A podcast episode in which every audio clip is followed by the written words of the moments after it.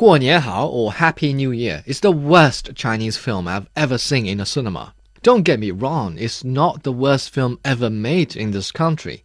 Every year, more than 80% of lousy films fail to reach the cinemas. And among those that do make it, most are kind enough to show some signs to tip up the discerning audience.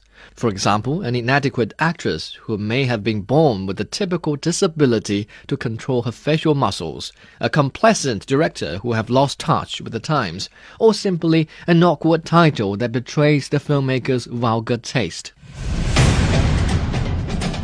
一年四季，春夏秋冬，一家人围在桌上吃一场团圆饭，这叫过年。But Guo Nianhao is different. The title sounds just fine for a movie that was previously scheduled to premiere on the first day of the Year of Monkey. The popular phrase people use to greet each other at this time of year even evokes some warmth of a festive nature from the bottom of our hearts. The cast members look presentable. Skit actor Zhao Benshan, who has appeared on China Central Television's most watched New Year Gala on more than a dozen occasions, is a strong presence related to the festival and therefore should attract those who miss his acrimony. As for Mr. Gao Qunshu, though he may not be my favorite film director, many of my respectful colleagues admire his work, telling twisty detective stories on the small screen and not to mention his weird charisma that seems to have overwhelmed many a seasoned showbiz reporter in my office. 李老师啊，你在这儿呢？我救闺女啊！忘没忘你十二岁那年给我炒菜，把魏叔当经验放了，你手烫破皮了，疤好没？咋好 ？all evidence suggests Guo Nianhao may possess the potential to dominate the box office during the Chinese New Year, and that's why I was completely taken by surprise. Imagine yourself taking a joyful ride on the back of a lovely steed on a sunny afternoon in the countryside, and suddenly a nasty spider web lands on your face. Your natural response is to get off the horse and rid your face of the ugly critter and his sticky production. But unfortunately, the startled horse just keeps galloping on and on into an uncharted territory. That's what happened in my first 15 minutes of Guo Nianhao. Yet I persisted against my better judgment, just so to give the film a fair assessment.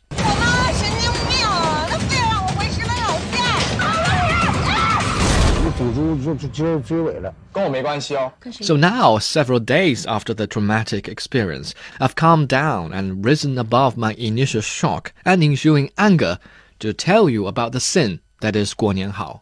Impatient viewers may find the cinematography insufficient and the editing sloppy, but further analysis reveals a general lack of coordination or preparation in the filming process.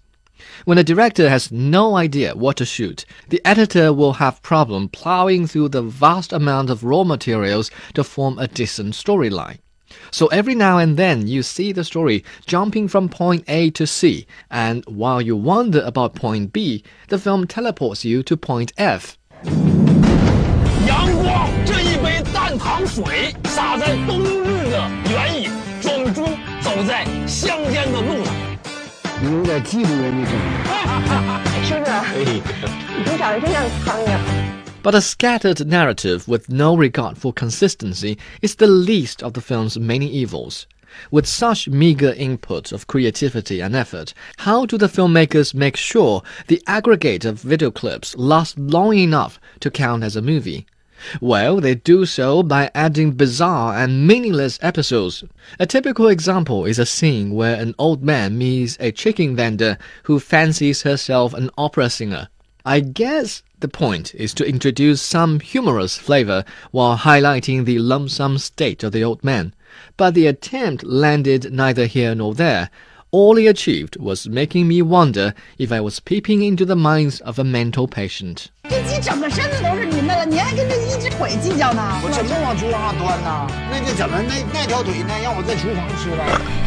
Such surreal and irrelevant episodes abound in the entire film and are often executed by semi celebrities from China's microblogging website Weibo. in the age when ordinary smartphone users have all turned to WeChat and active users of Weibo mostly consist of professionals who major in publicity stunts, Mr. Gao Qunshu's obsession with the website is admirable. I remember a few years ago when he made Beijing Blues, another inadequate film with a non-story. He also invited many of his best buddies on Weibo to assume different roles in the story. 要想留住男人的心，必须留住男人的胃，否则就得废。同意举手。好。一人我饮酒醉，醉把那佳人成双对。能爱几回爱几回。So I think we may have found a pattern here. Mr. Gao may be a charming character in the movie industry, one who is so popular that celebrities flock in support of his film project. But the crown of a social butterfly weighs heavily on Mr. Gao's head and is taking its toll on the quality of the actual film. If a director's priority is to find his buddies a place to fill in his film and let everyone have fun in the process, then there must be enough wiggle room in the script, or there shouldn't be a script at all. If there's a religion that promises me salvation from lousy films such as this, I would much gladly become a willing convert to bask in the glory of responsible and professional filmmaking. 我